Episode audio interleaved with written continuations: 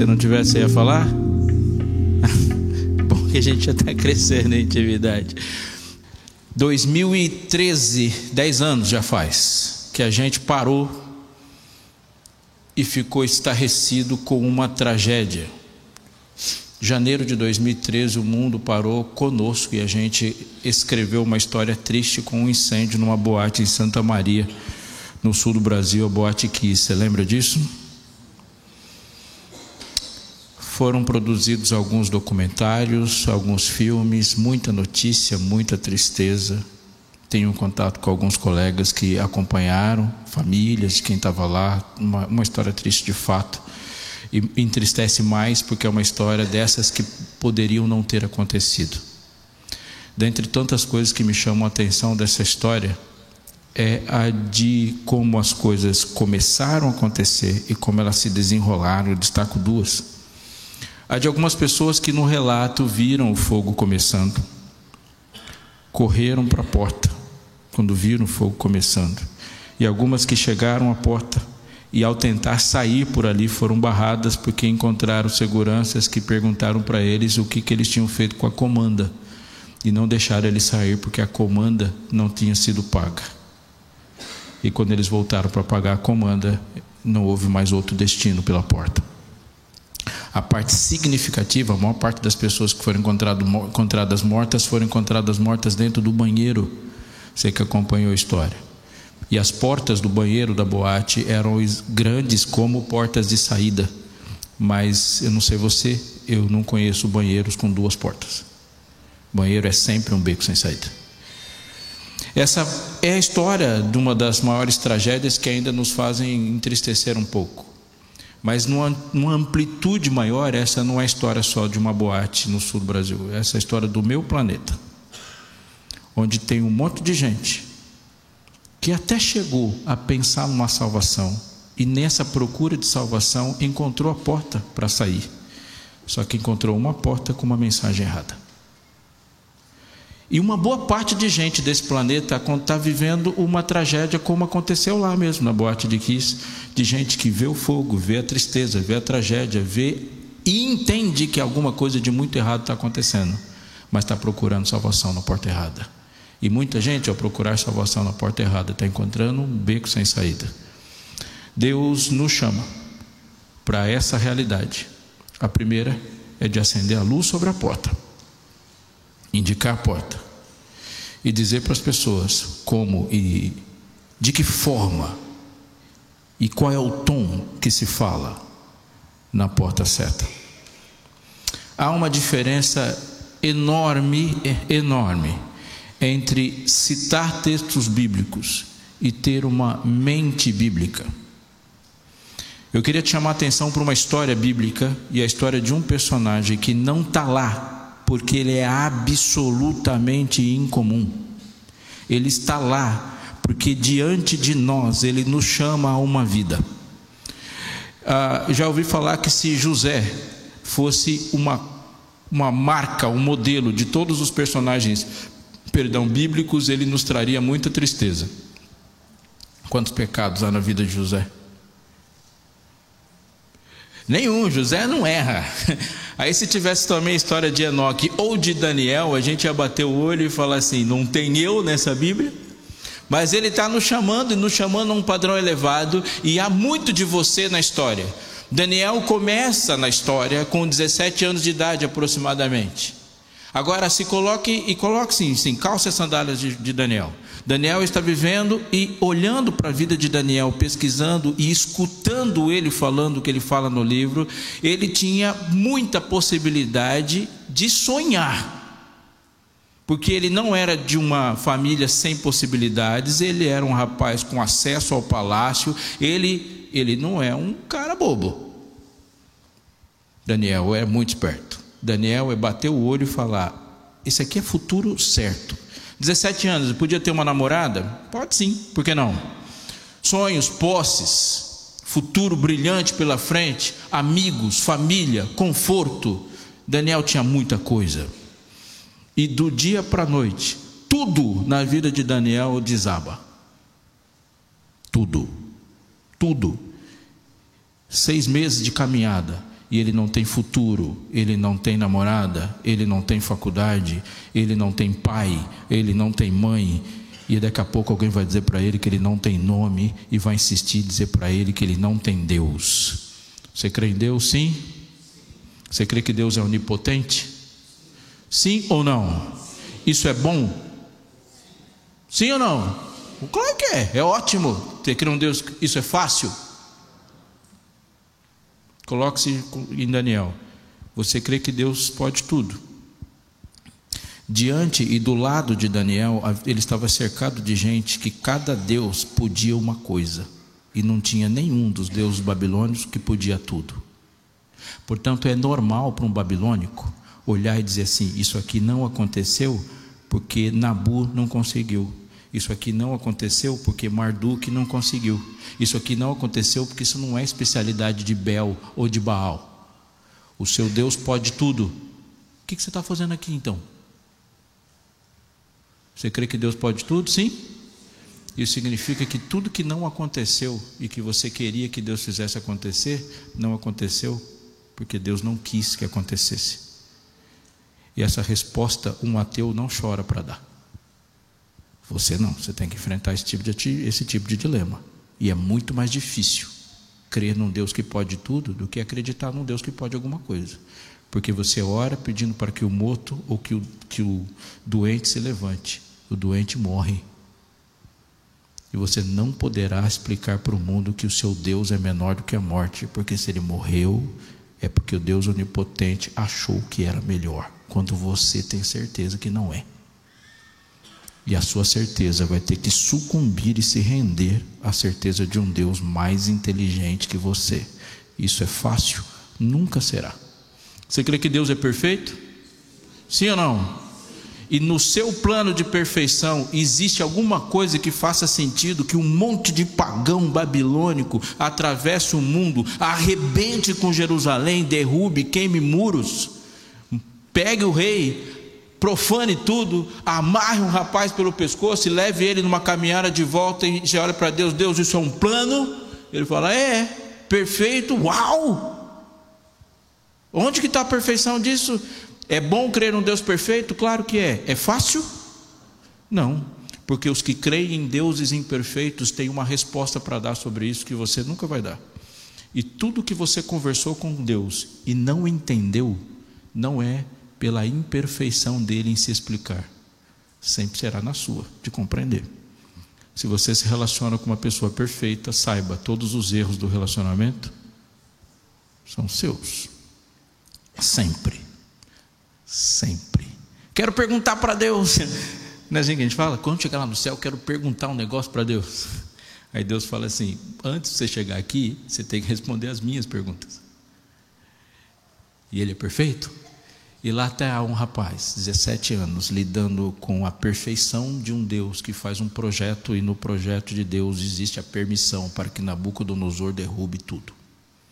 Há um Deus onipotente e na crença de um Deus onipotente há uma realidade de que ele tem os seus sonhos todos destruídos diante de um rei que se vê Deus e se coloca no lugar de Deus. E Daniel se encontra.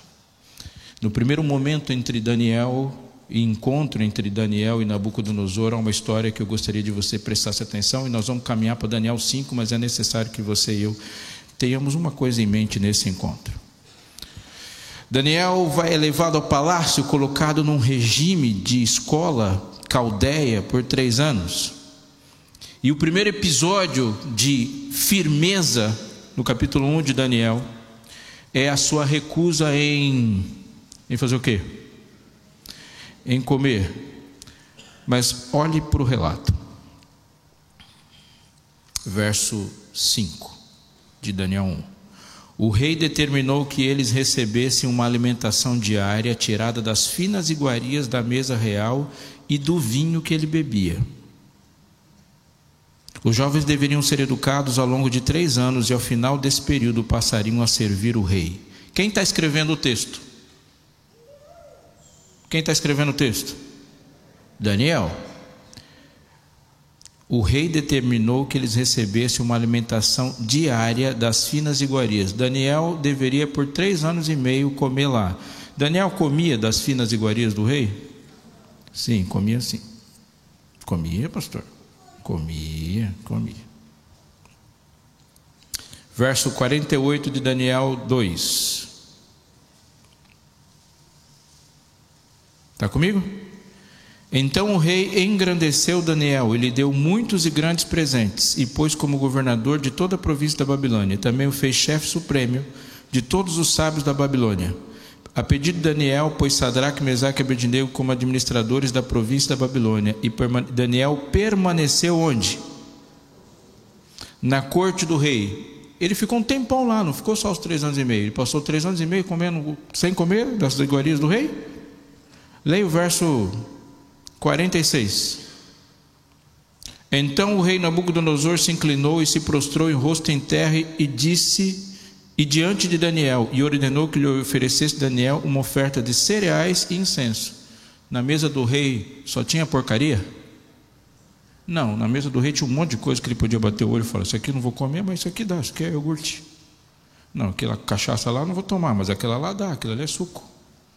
Ah, esse camarão aqui, não, esse camarão eu não como. Mas aquele frango ali dá para comer. Você acha que na mesa do rei, na mesa de um rei, você não pode escolher o que comer? Vá para Daniel 10. Professora dos primários, calma, calma, calma. No terceiro ano de Ciro, diz Daniel, rei da Pérsia, uma palavra foi revelada a Daniel, cujo nome é Beltesazar. A palavra era verdadeira e envolvia grande conflito. Ele entendeu a palavra e teve entendimento da visão. Verso 2, está comigo? Naqueles dias eu, Daniel, fiquei de luto por quanto tempo? Não comi nada que fosse saboroso, não provei carne nem vinho, e não me ungi com óleo nenhum, até que passaram quanto tempo? Quanto tempo ele ficou sem comer das finas iguarias do rei? Três semanas, e o resto do tempo? Claro que ele comeu. Daniel não era impuro, Daniel não se tornava impuro mas há algo muito maior do que selecionar da mesa o que é puro do que é impuro aqui. Muito maior. E se você estava aqui ontem, eu queria te lembrar que a vida de Daniel não estava baseada naquilo que ele não tinha que fazer. Mas ele não fazia o que não tinha que fazer por causa daquilo que ele tinha que fazer. Me fiz compreender? Sim ou não? Você deixa de comer um monte de coisa na sua casa. Onde mudou a vida do seu vizinho? Nada. Agora, quando você deixa de entrar, entorpecer sua mente com porcaria para se tornar poderoso para refletir Cristo na vida do seu vizinho, aí você muda o mundo. Se eu parei de comer, parei de me vestir, parei de ouvir, parei de fazer um monte de coisa, e o único objetivo de que eu parei de fazer alguma coisa sou eu, a lógica de quem está do outro lado do mundo é a mesma. É a mesma. Me fiz compreender? Sim ou não? Daniel chega lá. Agora note o texto. Quem está escrevendo o texto? Daniel. Capítulo 1. Vou ler de novo, verso 5. O rei determinou que eles recebessem uma alimentação diária tirada das finas iguarias da mesa do real e do vinho que ele bebia. E os jovens deveriam ser educados ao longo de três anos, e no final desse período passariam a servir ao rei. Entre eles se achavam Daniel, que significa o Senhor, Deus é o meu juiz. Ananias, Misael e Azarias, que eram da tribo de Judá. O chefe dos eunucos lhe deu outros nomes, a saber, a Daniel o de Beltesazar, que significa Bel ou Marduk sustenta a sua vida. Isso significa Beltesazar de Ananias, de Sadraque, de Misael, de Mesaque e de Azarias, de Abednego. Verso 8: Daniel resolveu não se contaminar com as finas iguarias do rei, nem com o vinho que ele bebia. Como é o nome que foi dado para ele? Beltesazar. O chefe dos eunucos fala: Como que é seu nome, moleque? Meu nome é Daniel. Hebraico, né? Significa o quê? Significa que Deus é meu juiz. Cadê seu Deus? Daniel. Você é meu escravo, Daniel. Se eu não abrir a boca e mandar alguém te dar comida, Daniel, você não come. Se eu não pôr comida nessa mesa, Daniel, você não come. Se eu não colocar vinho aqui, Daniel, você não bebe. E se eu não colocar roupa aqui, você não se veste, Daniel. O Senhor é seu juiz. Quem está sustentando a sua vida, Daniel, é Marduk. Então agora o seu nome é Beltesazar, porque é Bel que sustenta sua vida. Qual é a resposta de Daniel no próximo versículo? Não, Senhor, não vou comer.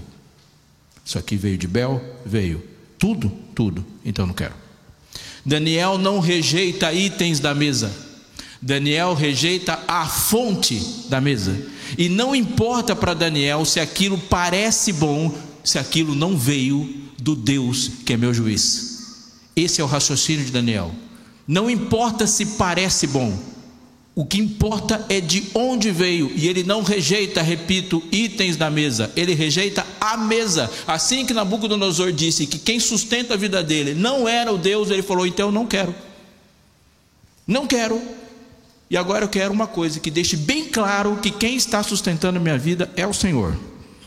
Dez dias depois, ele era o maior gênio do mundo. E por que que Daniel se destaca como a pessoa mais inteligente do mundo da sua época. E por favor, atente para isso. Daniel tinha um QI alto? Sim ou não? Sim ou não? Dá um número aí de um QI alto. Hã? Não, mas fala numericamente aí, vocês que são médicos aí, eu não tento fazer esse negócio que pode acabar com a autoestima das pessoas. um QI alto é um quê? Um QI 180? 120? 140. 100 está subindo isso QI. Um QI 140 é um QI razoável, gente? Sim ou não? Vocês nem estão ligados nesse negócio. Eu vou chutar lá em cima, eu vou chutar 180. Um QI 180 já dá para você pegar um. descobrir a cura de muita coisa, certo? E por que, que eu estou chutando bem alto? Porque Nabucodonosor selecionou, dentre todos os povos que ele dominava, os mais inteligentes de todas as pessoas que ele dominou, portanto, era mais os mais inteligentes do mundo conhecido, e colocou lá no palácio dele. E o texto diz que Daniel ficou quantas vezes mais douto que os mais doutos? Dez vezes. Quanto que é dez vezes 180? Pensa um QI 1800. Não, não dá para nem para pensar nisso. Então, por que, que ele sabia tanto?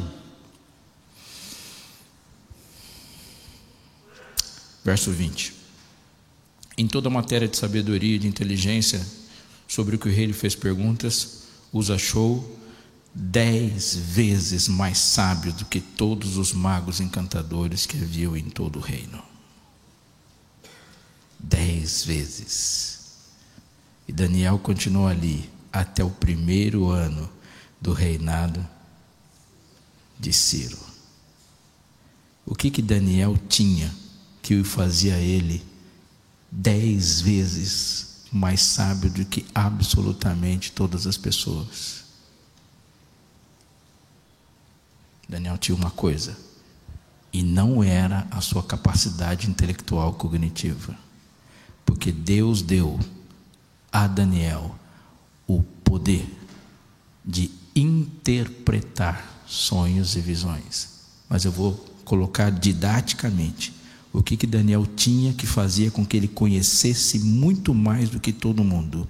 Daniel tinha uma mente que compreendia a linguagem de Deus. O que Daniel tinha era um acesso direto e uma compreensão direta de uma palavra que eu vou dizer aqui: revelação. Vou dar um exemplo radical. Se alguém chegar para você hoje, que não fez ciências políticas, que não fez relações internacionais, e falar assim: ó, a China será o país mais poderoso do mundo nos próximos dias, e a história termina com a China sendo o país mais poderoso do mundo, o que, que você responde?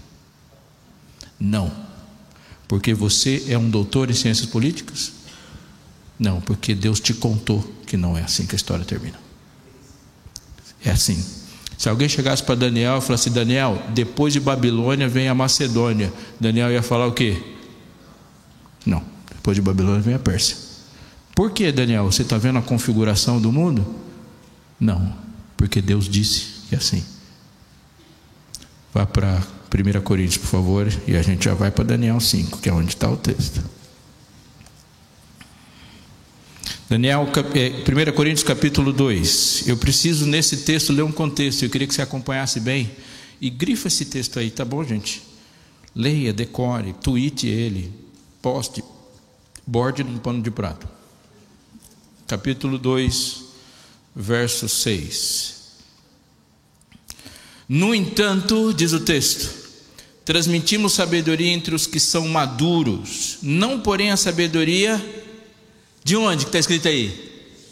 Deste século, deste mundo, nem a dos poderosos desta época que são reduzidos a nada. Pelo contrário, transmitimos a sabedoria de Deus em mistério, sabedoria que estava oculta e que Deus predeterminou desde a eternidade para a nossa glória. Foca no texto.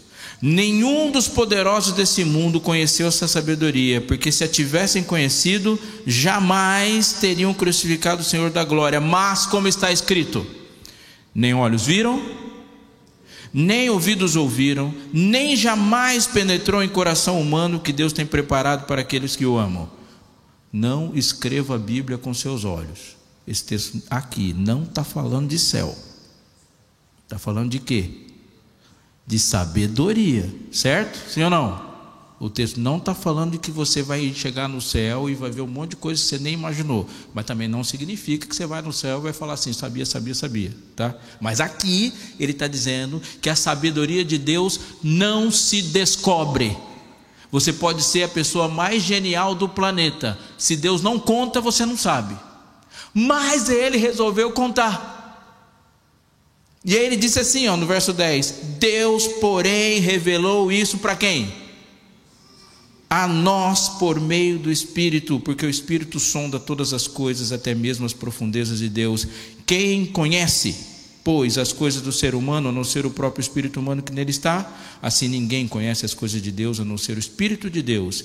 E nós não temos recebido o Espírito do mundo, do mundo, e sim o Espírito que vem de Deus para que conheçamos o que por ele nos foi dado gratuitamente. Disto também falamos, não em palavras ensinadas em sabedoria humana, mas ensinadas pelo Espírito, conferindo coisas espirituais com espirituais. Eu vou ler o verso 16. Pois quem conhece a mente do Senhor para que possa instruir, nós, porém, temos a mente de Cristo. Ter a mente de Cristo é quando Cristo pega o seu cérebro, que pensa como ser humano, desliga esse cérebro que pensa como ser humano e coloca um cérebro de Cristo para que você pense, interprete e veja as coisas como Cristo. Mas você não descobre as coisas de Cristo, você não ouve das coisas de Cristo, você não vê as coisas de Cristo, você não imagina as coisas de Cristo. Cristo conta para você por meio do Espírito. Nunca houve na história uma grande descoberta sobre as coisas de Deus. Todas as coisas que sabemos sobre Deus, Ele nos conta o que, que Daniel tinha para ser tão mais douto que todos os doutos? A mente de Cristo. Isso é exclusivo de Daniel? Sim ou não? Tanto não é que eu vou falar um textinho aqui para você. Aqui está, diz o texto, a perseverança dos santos. Eles têm duas características: eles guardam os mandamentos de Deus e tem o que de Jesus? O que é ter o testemunho de Jesus? Deus, quando quer conversar e quer falar alguma coisa e quer dar uma informação importante, ele fala com esse povo aí. Eles sabem o que ninguém sabe. Eles pensam o que ninguém pensa. Eles veem um futuro como ninguém vê. Eles são mais doutos que os mais doutos. E não porque eles são os geniais, é porque Deus conta as coisas para eles. O que te faz absolutamente mais preparado para fazer qualquer leitura de conjuntura do mundo melhor do que qualquer outra pessoa. Quando Deus fala, existe alguém que conhece a linguagem dele. Sabe como Deus pensa, sabe como Deus fala, sabe como Deus escreve. Escuta e fala: Isso aqui é Jesus falando, isso aqui não é, isso aqui tem a ver com a lógica de Deus, isso aqui não é. Isso é Daniel na Babilônia. Ele tem a lógica de Deus na mente. Vou voltar. Que nome que Nabucodonosor deu para Daniel? Bel sustenta a sua vida. E Daniel, Nabucodonosor gostava muito desse nome, porque colocou o nome do neto dele. Só que Daniel colocou um T bem no meio só para não ter pronúncia adequada. Daniel capítulo 5. Vou fazer um, uma continha. Passaram aqui alguns anos. Daniel está aqui com provavelmente 85 anos nesse episódio do banquete do rei Belsazar. E o rei Belsazar deu um grande banquete a mil homens importantes do seu reino. Bebeu vinho na presença deles.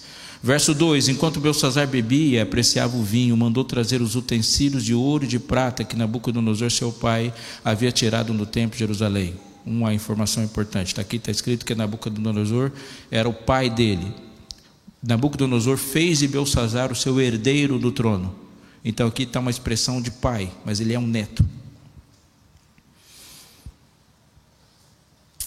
Havia tirado do templo de Jerusalém para que ele, homens importantes do reino e as mulheres e as concubinas do rei o usassem para beber vinho. Então trouxeram os utensílios de ouro que haviam sido tirados da casa do templo de Deus em Jerusalém.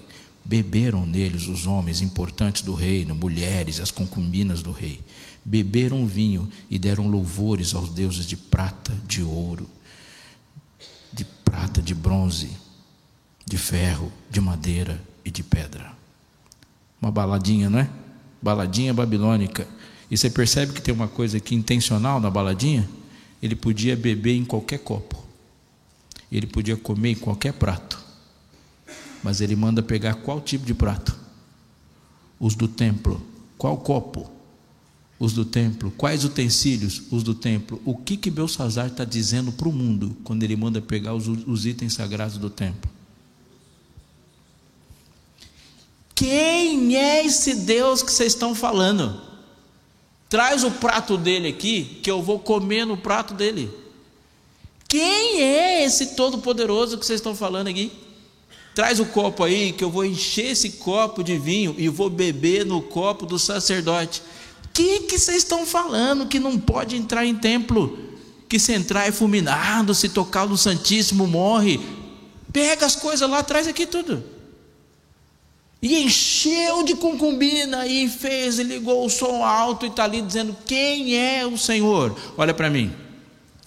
Você já se sentiu mal diante de Deus? Já aconteceu de você ter uma consciência da presença de Deus e falar assim: Eu sou uma porcaria e sentir esmigalhado pela própria indignidade e pecado, eu preciso dar um aviso sobre isso.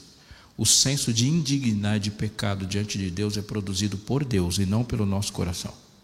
O coração humano diante de Deus, quando ele está mergulhado no pecado, ele tem uma reação como essa ou de como de Faraó, que fala: Deus, fala para ele vir aqui conversar comigo. É por isso que muitas vezes você vai ver expressões de Deus não muito fofas na Bíblia, porque Deus não é um ursinho na Bíblia. E Jesus não é fofo. Herodes olhou para Jesus e falou assim: estava louco para te conhecer. Você é engraçadão, você faz os negócios da hora. Fala uma coisa para mim. Você conhece esse texto? Aí Jesus olha para Herodes e fala: Herodes, minha tradução livre, tá? Mas é isso aí que está lá. Na próxima vez que a gente se encontrar, quem vai estar sangrando é você. E encerra o assunto. Em verdade, verdade te digo: você verá o filho do homem voltando nas nuvens do céu, e o sangue que escorre é o seu, Herodes. Fofinho, né? Pilatos chega diante de Jesus e fala: Jesus, acordou eu essa hora, você não sabe que eu tenho autoridade para te tirar daqui? Nenhuma autoridade teria sido dada a você se do céu não fosse dada. O rei da nossa conversa sou eu, Pilatos.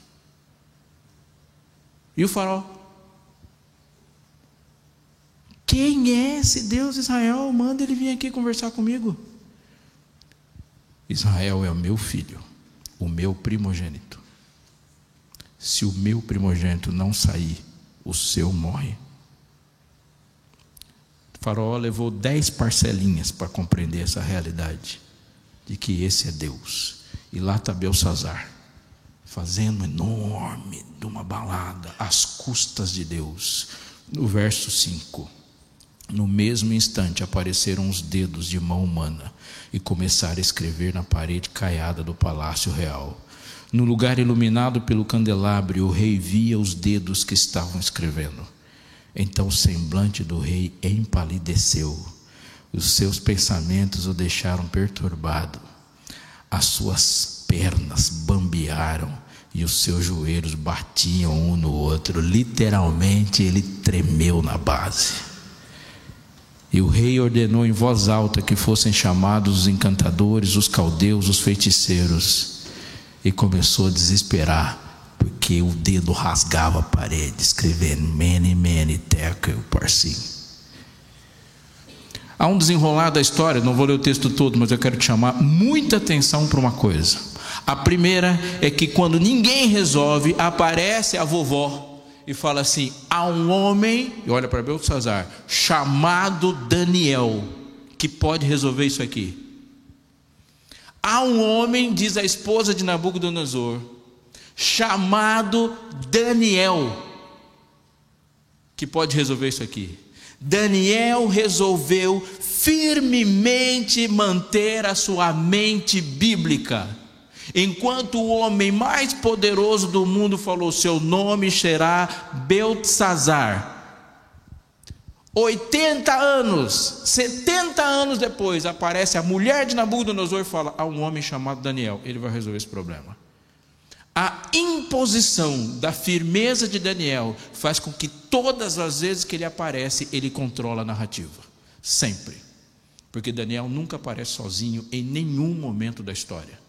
A história que Daniel constrói é uma história que você tem que ter isso muito em mente, porque nesse encontro do Belsazar com Belsazar, o Daniel prevalece. Belsazar, filho de Nabucodonosor, neto de Nabucodonosor, é Belsazar do começo ao fim. E Daniel, esse vestido nunca caiu bem nele. Quando alguém chamou ele de Belsazar, ele falou: Sou muito mais Daniel do que você pensa. Mas muito mais. Quando você olha para o capítulo 2, isso aqui é uma história extraordinária desse menino. E note o que é uma, texto, uma, uma mente bíblica. O rei Nabucodonosor teve um sonho. Lembra dessa história? Precisamos ler? Não precisa, né? Ele teve um sonho. E ele viu lá a estátua de ouro ao barro. Esqueceu.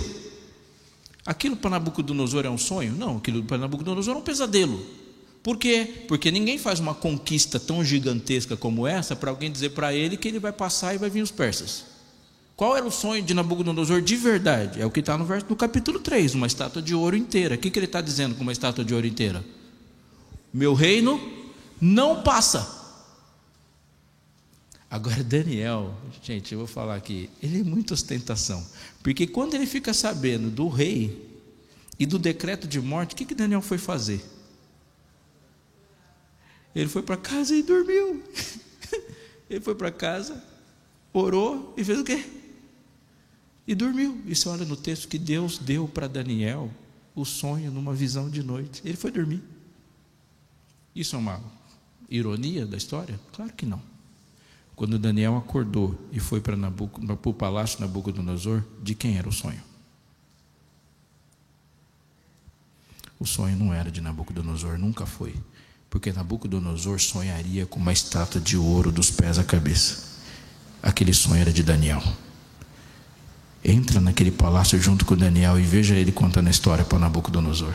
Nabucodonosor, essa cabeçona de ouro que você viu aqui, esse é seu império. Tu, ó rei, rei dos reis, a quem Deus instituiu o rei sobre os caldeus, tu és a cabeça de ouro. E Nabucodonosor levanta o sorrisão de ponta a ponta e fala: Eu sou a cabeça de ouro. Depois de ti vem outro reino, inferior ao teu. E depois vai outro, e depois vai outro. E Nabucodonosor começa a fechar a cara, mas está ouvindo o sonho. Aí Daniel abre um sorrisão e falou: Cara, tem a melhor parte do sonho. Qual que é? Vem uma pedra, arregaça tudo, moe cabeça, vai peito, vai perna, vai tudo. E eu estou na pedra. É o reino de Cristo que triunfa. E Daniel conta feliz da vida, porque esse é o sonho dele, de que um dia saiu de casa e saiu de dentro daquilo que ele considerava a capital do reino de Deus na terra e fala: não importa o que você fez, no final da história o que fica é a pedra. E não importa se a sua cabeça é de ouro, se vem grandes impérios, vem a pedra e é esse é o sonho. Uh.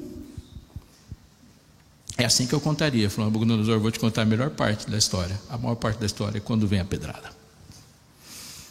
De quem era o sonho? Querido jovem, olha para mim.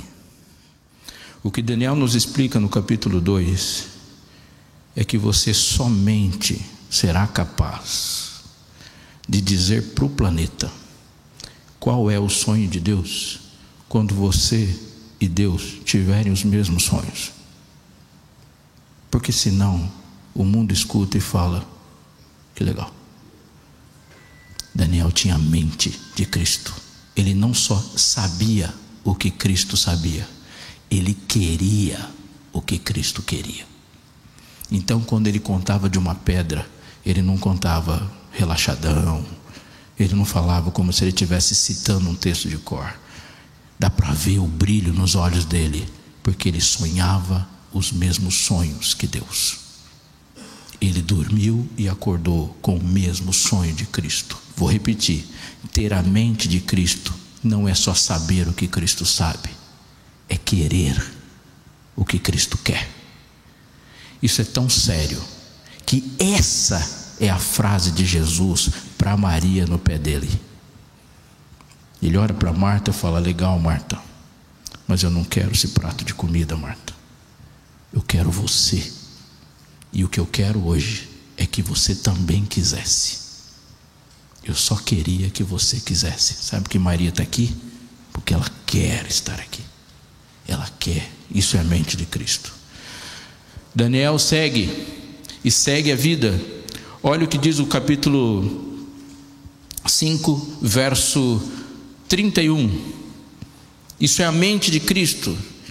31 diz: E Dario o Medo se apoderou do reino quando tinha mais ou menos 62 anos de idade. O capítulo 6 começa: Dario decidiu constituir 120 sátrapas, perdão, que administrasse todo o seu reino.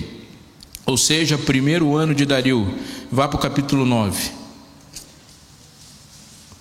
Capítulo 9, verso 1.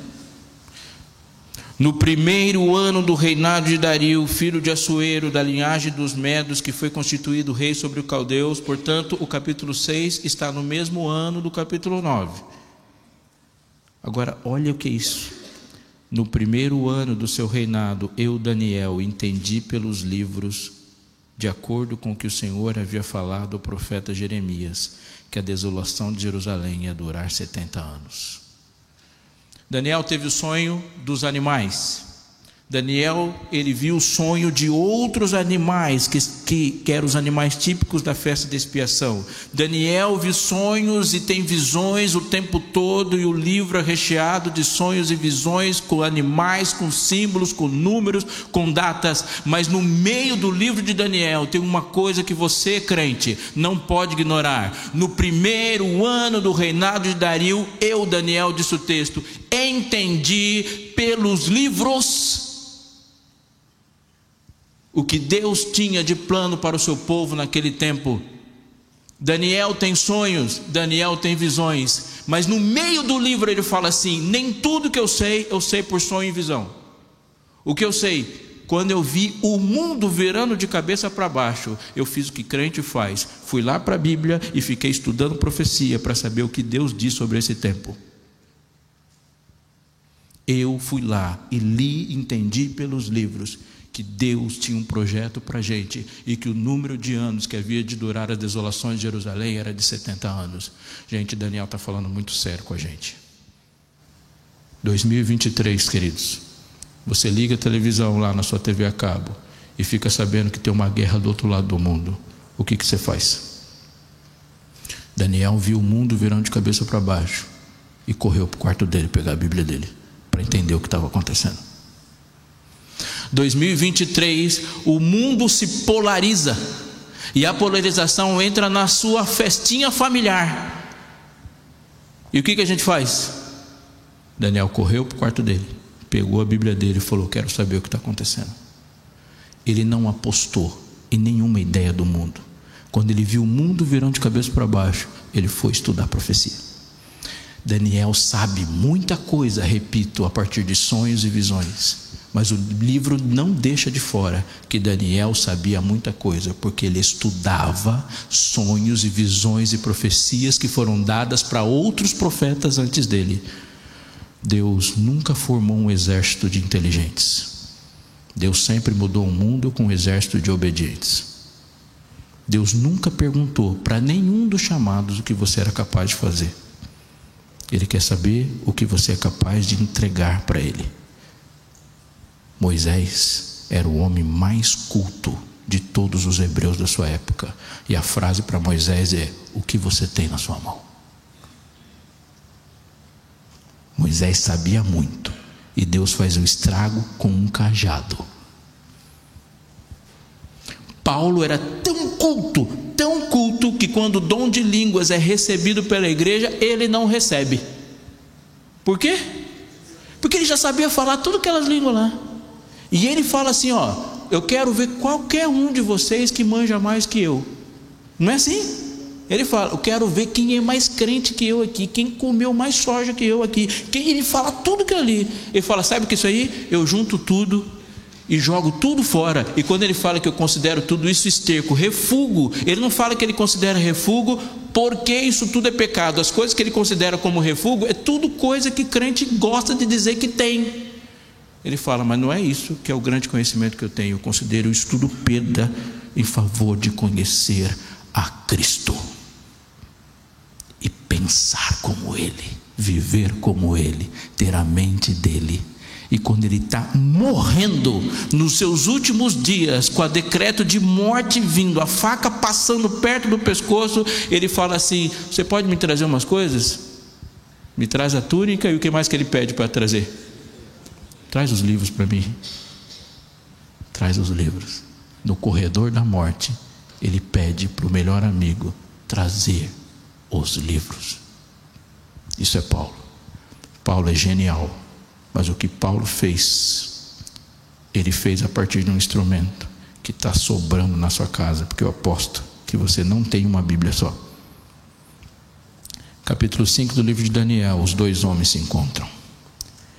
O capítulo 6 conta a história de um homem, Daniel, que abriu a sua janela para os lados de Jerusalém. Abre a sua janela para o lado de Jerusalém, diz Daniel, diz o texto de Daniel e o texto diz que as janelas de Daniel estavam abertas para o lado de Jerusalém, e três vezes por dia ele se punha de joelhos e orava, como era o seu costume. E se você ler Segunda Crônicas, vai ver, você vai ver que no livro que Daniel lia, ele está lá e vê na oração de Salomão, e Salomão dizendo: quando este povo estiver levado cativo, perto ou longe esteja, e lá na terra do cativeiro caírem em si e orarem virados para essa terra, a terra que desce aos teus pais. Daniel construiu a casa dele baseado no texto bíblico.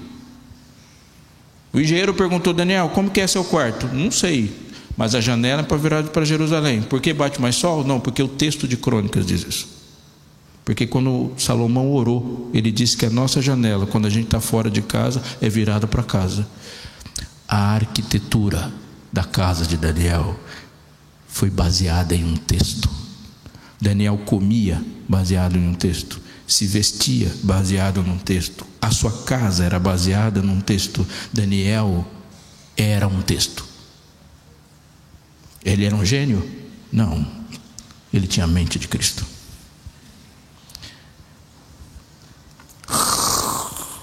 O risco na parede. Lá vem Daniel. Essa parte é a parte que eu mais gosto da balada. que ele chegou lá, chegou no fio da tomada, puf, o rei todo arrogante, é você, Daniel, dos cativos de Judá? Uhum. Se você interpretar o que está escrito aí, eu te faço rico, pode ficar para você, mesmo porque você vai morrer daqui a pouco. E o que, que significa? Significa já era para você. Queridos, eu quero falar isso e terminar. O que Deus falou para Beltzazar tem um peso gigantesco. Porque quando Daniel entra, ele fala: Eu vou dizer umas coisas para você. Eu vou dizer uma coisa para você antes da sua morte. E se Belsazar ia morrer nos próximos minutos, aquilo não está escrito para ele. Aquilo está escrito para a gente. E Daniel começa a falar e no versículo 22, há uma frase dizendo assim: E o Senhor, rei Belsazar, que é filho de Nabucodonosor, não humilhou seu coração, e o texto diz, mesmo sabendo disso tudo. Pesado fosse na balança e achado em falta. A balança não, tem, não é digital. A balança que está aqui é a balança que Daniel, Beltzazar e todo mundo sabia. É aquela balança da qual a gente usa a expressão pesos e medidas, dois pesos e medidas. Você quer conferir o que tem um quilo, põe exatamente um quilo desse lado e na hora de você conferir, aqui tem que ser um equivalente. É isso que ele está dizendo. É com essa balança em mente que a gente entende o julgamento de Deus. Ele diz assim: Eu te fiz, Belsazar, neto de Nabucodonosor, e você viu quando o seu avô foi humilhado. Você viu o como ele se converteu. Você viu o que aconteceu com ele e se você viu, isso está na sua conta. E quando você teve um testemunho tão poderoso na sua casa, essa exigência passou a ser julgamento para você. Você não humilhou seu coração. E como termina a frase? Você sabia de tudo isso. Isso significa que no julgamento de Deus está de um lado da balança você e eu, e no outro tudo o que você sabe. De um lado da balança está o julgamento de Deus, você e eu, e do outro, tudo o que você não sabe porque não quis saber. Eu tenho que falar isso para você e vou falar isso muitas vezes, porque isso faz parte do Evangelho. Você e eu somos responsáveis por tudo que Deus nos revelou e responsáveis por tudo que Ele nos revelou e a gente não quis saber. Tem um exemplo disso? Tem. Um homem chamado Pilatos um espírito de profecia se manifesta na casa dele para dizer: Pilatos, você não precisa ser condenado. E ele falou: Prefiro acreditar em mim. E a condenação veio, porque ninguém ouve mais de Jesus na história da paixão do que Pilatos. É a conversa mais longa que tem lá. Ou que seja, Pilatos, eu vou morrer, mas você não precisa ser culpado. E Deus faz de tudo para salvar Pilatos. E ele é condenado por tudo que ele sabe. Às vezes as pessoas chegam para mim e falam, pastor, você falou um negócio que eu nunca tinha ouvido falar. De onde você tirou isso? Da lição do escola sabatina. Estava lá, é que você não foi lá ler. E você tem essa responsabilidade. Deus conta, e Ele conta para empoderar você e te dá e te dá a mente de Cristo. Ele fala: aprenda como eu penso, e você vai ver como a sua vida vai ser grande por causa disso. Mas não acha que tudo que você não sabe não está na sua conta, porque está. E ele vai dizer: pelo contrário, se levantou contra o Senhor do céu, mandando trazer os utensílios do templo dele, para que o Senhor, ó rei, suas mulheres e concubinas, juntamente com os homens importantes do reino, bebessem vinho neles. Há uma segunda condenação. Você foi irreverente. Belsazar é condenado porque sabia. Belsazar é condenado porque o que é sagrado é sagrado. Quando Deus separa, Ele separa. E tudo que Ele separou, consagrou e colocou como sinal de reverência e sinalização, Ele não nos permitiu fazer o que a gente acha que tem que fazer. Eu quero enfatizar um aspecto. Você crê num Deus onipresente? Sim ou não? Significa que você está diante da presença dele em qual circunstância da sua vida? Todas. Significa que você tem que ser reverente na, na igreja? Sim ou não? Quantas vezes por semana regularmente você vem para a igreja? Duas, uma, três. Mas você está na presença dele quanto tempo? todo dia. Portanto, você tem que ser reverente na academia? Com certeza. Com certeza. Porque Belsazar não estava na igreja, ele estava na casa dele. E Deus fala: Eu sou onipresente. Você vive reverentemente. Quando você está na frente de alguém que Deus colocou para representá-lo, aquela pessoa que Deus colocou para representá-lo tem a responsabilidade de representá-lo e a sua de ser reverente. Mas, pastor, eu não gostei disso. Aí você vai ter que arrumar um outro universo para você morar, porque é exatamente isso que ele falou. Reverência não é algo que a gente faz somente em um templo, mas é a consciência 24 horas por dia que você está diante da presença do Senhor em todo tempo e em todo lugar. Sim, diante de Deus em cuja face estou, eu venho falar com você. Assim começou a conversa de Elias. Ele sabe, ele sabe com quem ele encontrou, e é a consciência de que ele já encarou Jesus que faz com que Daniel entre na frente de Belsazar e trate Belsazar do jeito que ele tratou. Eu estava na frente de Cristo, você acha que eu vou ficar com medo de você? Se Cristo não me matou, você não é. Presença, reverência e o cuidado com que Deus separou como sagrado. E Belsazar, Belsazar, ele é condenado por uma terceira coisa. Mas o Senhor, diz o texto do verso 23, não deu glória a Deus, em cuja mão está a sua vida e todos os seus caminhos. Ele é julgado pelo que ele sabe, ele é julgado pela postura que ele toma diante das coisas de Deus, e ele é julgado porque Deus deu para ele recursos e propósitos e coisas para usar. E falou: Você tinha muita coisa na mão, e essas coisas só tinham um objetivo: a glória de Deus.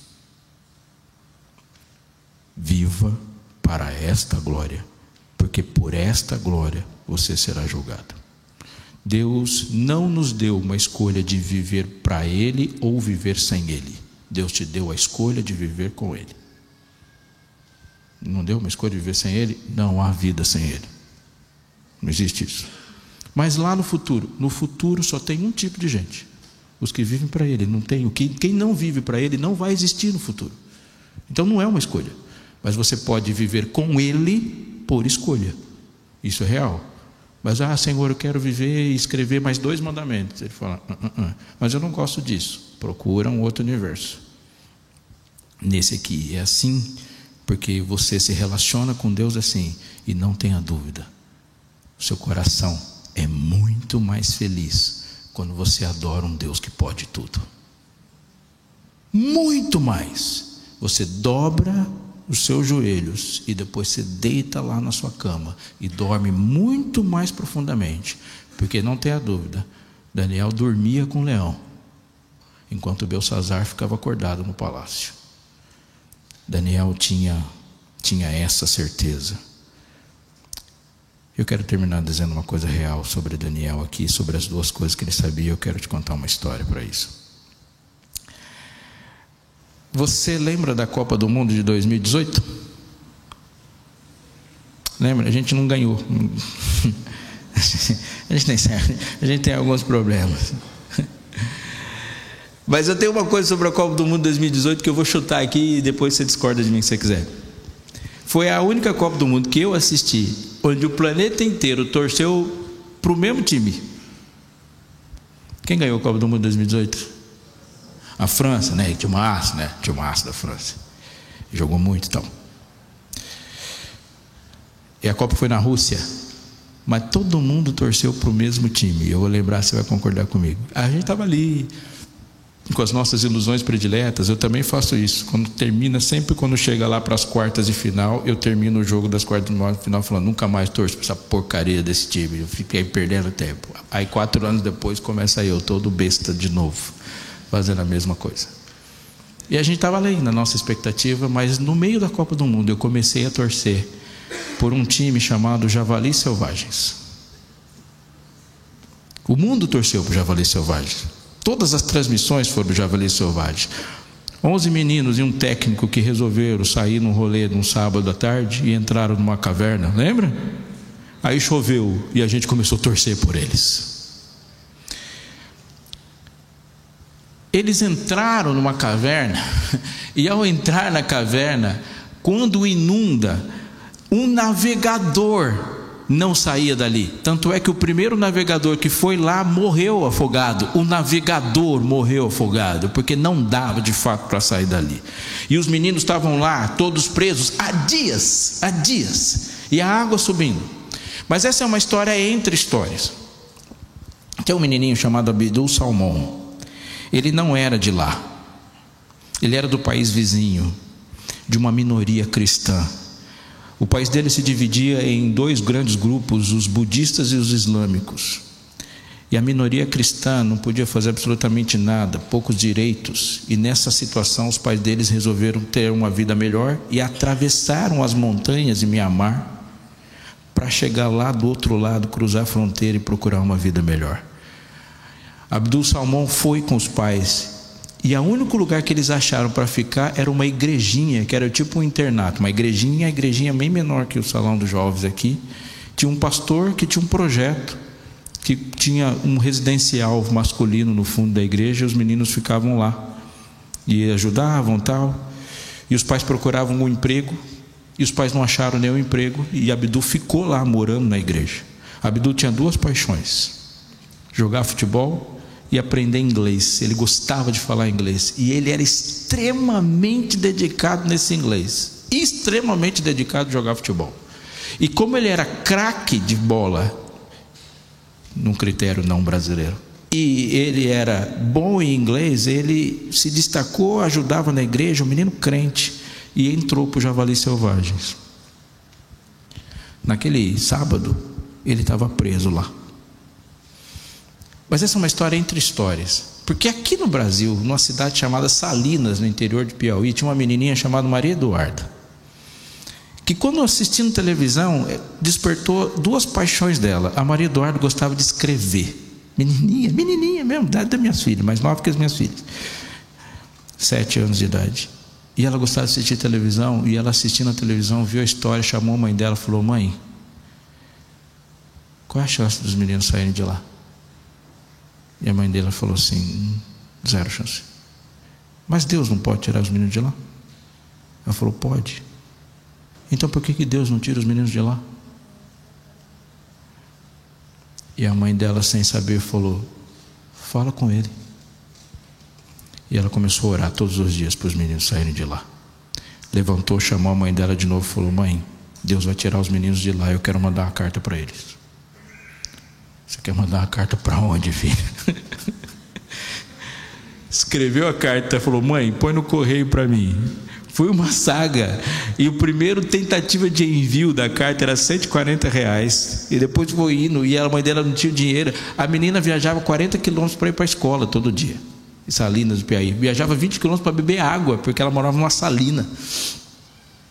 Eu sei que a tia dela achou um grupo no Facebook de alguns brasileiros que estavam do lado do lado do mundo e mandou a carta num dos endereços do grupo do Facebook. A carta não chegou no grupo do Facebook e quando os correios chegaram, o único brasileiro que estava passando por lá era um repórter da Globo que foi cobrir e deu a carta para o repórter da Globo. E os navegadores entraram lá, você sabe a história. Mas depois de algumas tentativas, alguns navegadores chegaram lá, três em específico. E uma coisa é chegar onde os meninos estavam, outra bem diferente é tirar os meninos de lá, porque eles tinham que aprender a nadar. Eu falei navegadores, né? Não, mergulhadores. Eles precisavam aprender a sair de lá. E quando eles entraram, o primeiro que chegou, numa esperança, perguntou: Vocês estão bem? Mas ele não falou: Vocês estão bem? Eles falaram: Are you okay? E alguém respondeu em inglês: Yes. Estamos todos bem. Yes, estamos todos bem. Você vai completando aí, tá? O Abdul manja mais que eu. Sim, estamos bem. O coração dos mergulhadores quase explodiu. Ele falou assim: Você consegue dizer para eles as instruções que nós vamos passar? E o Abdul falou: Sim, eu entendo você perfeitamente. E ele falou assim: agora diga para eles o que, que eles têm que fazer. E ele começou a falar para eles como que eles punham o equipamento e como que eles respiravam e qual postura estavam indo. E ele ficou lá e saiu primeiro. E os mergulhadores começaram a tirar o segundo. E ninguém começou e as pessoas começaram a entender por que, que eles saíam e como que eles entendiam bem. E Abdu ficou um por um até que o último saiu, explicando para todos. E quando ele saiu, todo mundo foi, ele se recuperou e todas as rádios, TVs e câmeras e microfones do mundo apontaram para Abdu. E tinha um repórter da Globo apontando para ele, e a pergunta foi assim: Abdu, você quer dizer alguma coisa para o mundo que te escuta agora? Aquele menino, 14 anos de idade, disse aqui, ó. Obrigado. Obrigado a todos que rezaram por mim. Obrigado a todos que oraram por mim.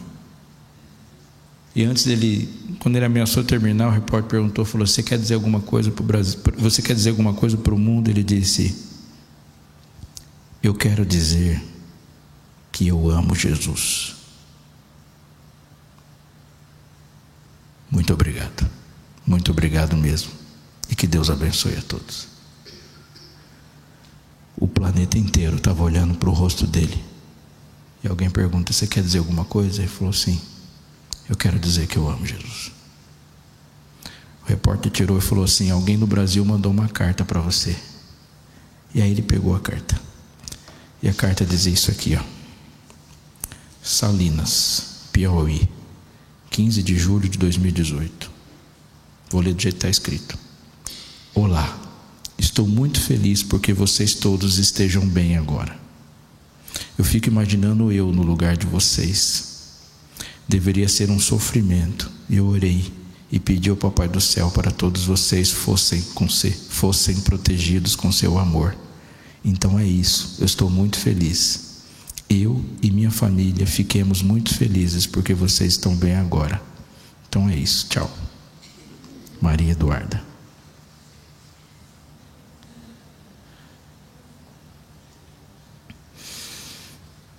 O meu mundo é um mundo cheio de gente que está encontrando a morte em becos sem saídas porque estão procurando salvação na porta errada.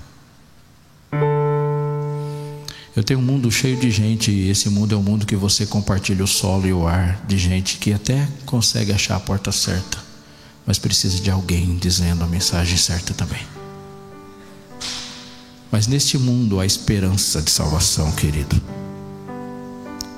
porque Deus escolheu colocar nos becos e nas cavernas desse mundo alguns meninos que quando o Salvador chega, eles saibam em que linguagem ele fala. A coisa que precisamos desesperadamente hoje é que em cada canto desse mundo onde haja um perdido, encurralado e sem chance de saída, de alguém que entenda a linguagem de quem veio salvar. Quem entende a linguagem de quem veio salvar é alguém que mandou construir uma casa com uma janela aberta de onde ele passava o tempo todo vendo Jerusalém. Não os que construíram paredes nos seus próprios palácios, enclausuraram nos seus próprios projetos, e a única coisa que eles veem nessa parede sem janela é uma mensagem de condenação. Que nem essa ele conseguiu entender. E naquele dia, quem entrou no palácio foi a única pessoa que conhecia a escrita do céu. Mas o mundo hoje precisa e vai ser transformado por gente que, quando escuta Jesus falando, ele saiba dizer para as pessoas qual é a escrita, qual é a linguagem, qual é o dialeto do Salvador para esse mundo surdo enclausurado. E que o homem precisa entrar e dizer: Eu vou dizer para você o que Deus está dizendo para você. Porque se você ler a história de Daniel, o texto mais emocionante da história toda do livro é quando Daniel olha para Deus e esse homem que sabia tudo o que os outros não sabiam, que via o que ninguém via, que compreendia o que ninguém compreendia e que era dez vezes mais douto do que os mais doutos do mundo, olhou para Jesus e falou: Senhor, o Senhor me contou uma visão e eu não entendi. O que, que isso significa? E ao contrário de Belsazar, que quando Deus olha para ele, vou, vou, falar uma coisa para você, e Belsazar falou: O que quer dizer isso? Quer dizer que você morre hoje. É isso que quer dizer. Mas o mesmo Daniel olha para Deus e fala: Deus, o que quer dizer isso? Quer dizer, Daniel, que a profecia é para tempos muito distantes. Você vai morrer, mas eu venho para ressuscitar você. Por que, Senhor? Você é muito amado. O texto mais lindo dos doze capítulos é esse aí, Daniel. Você é muito amado. A frase central do livro. E na linguagem do céu, Daniel entendeu da boca de Jesus: Eu amo você. Então não importa o que vai acontecer, no meio da profecia tem um cordeiro que morre, porque você é muito amado. E se você tem 20 anos pela frente, 50 anos pela frente, 15 dias pela frente, viva por essa paixão, porque o que está de mais importante do lado de lá da balança é o sangue de Cristo por você, dizendo: Você é muito amado. Quando Daniel abria a janela, ele falava: Leão, ele me ama. Quando ele saía de casa, olhava para a mesa e falava: hum, Ele me ama, Ele me ama. No texto não tem nenhum erro de Daniel, mas se houvesse, a hora que ele erra, fala: Vou pedir perdão. Sim, eu vou. Porque quem me chamou para pedir perdão foi a mesma pessoa que disse: Eu amo você. A maior de todas as mensagens. Agora vai contar para o mundo para quem não está escutando, que você é muito amado. Belsazar escutou, você morre hoje. Daniel escutou, descansarás em paz e eu volto para ressuscitar você. Querido, minha oração por você tem altos porquês. Tem porquês seríssimos O último porquê da sua vida é: Eu amo você. Talvez você veio para a igreja hoje pensando assim: Senhor, eu tenho que estudar a Bíblia mais. Sim, você tem que estudar mais a Bíblia. Por quê? Você vai passar por um quilômetro de porquês, mas o último é porque você é amado. Eu não deixei você a esmo aqui procurando respostas. Senhor, eu tenho que estender a mão e abandonar uma porção de coisas que estão desidratando a minha vida assim. Por quê? Para eu me tornar um super crente? Não, querido. Porque você é amado. Porque você é amado. Mas, Senhor, eu tenho que restringir. Sim, sim, você tem, sim. Você não vai viver de qualquer jeito. Por quê? Porque você é amado. É por isso. Mas, Senhor, eu tenho que vir mais para a igreja? Tem que vir mais para a igreja? Tem. Eu tenho que ser mais reverente? Tem, sim. Por quê? Porque você é amado. Senhor, o Senhor vai voltar em breve? Eu vou voltar em breve. Deus responde, mas voltar em breve por quê? Porque o mundo está acabando? Não, não, nós não falamos que Jesus vai voltar e vai vir o nosso encontro só porque o mundo é uma porcaria. Essa não é a primeira razão. Sabe que Jesus está vindo com pressa? Porque você é amado. E quando você estiver diante de qualquer sugestão de Satanás para você estragar tudo, Deus grita no céu: lembre-se, você é amado. Eu amo você e você sabe do que eu sou capaz de fazer, caso você faça isso. Quando você estiver lá na eternidade e alguém falar: vocês vieram parar aqui? Sim. E nunca mais vão pecar? Não por quê? Porque somos amados. E eu sei do que Ele é capaz de fazer quando eu peco. E nós não estamos falando de uma escrita na parede. Nós estamos falando de um sangue que escorre na cruz. Você é amado. Vá dizer para o mundo: entre na caverna, entre no beco, entre na sala da faculdade, entre no trabalho e diga para as pessoas qual é a linguagem do céu. Eu vou orar pedindo para que Deus conceda poder para você e para mim. Que nos conceda familiaridade, sabe? Para a gente transliterar a linguagem do céu para esse mundo surdo, analfabeto do amor de Deus. E não importa se você vai fazer isso cantando, falando, escrevendo, jogando basquete de domingo, mas que o mundo saiba que a gente está aqui para dizer sobre o pensamento de Cristo. Você me acompanharia nessa oração? Sim ou não? Fala um sim de crente então, só um sim meio assim, mais ou menos. Sim? Você vai ficar em pé também? Sim?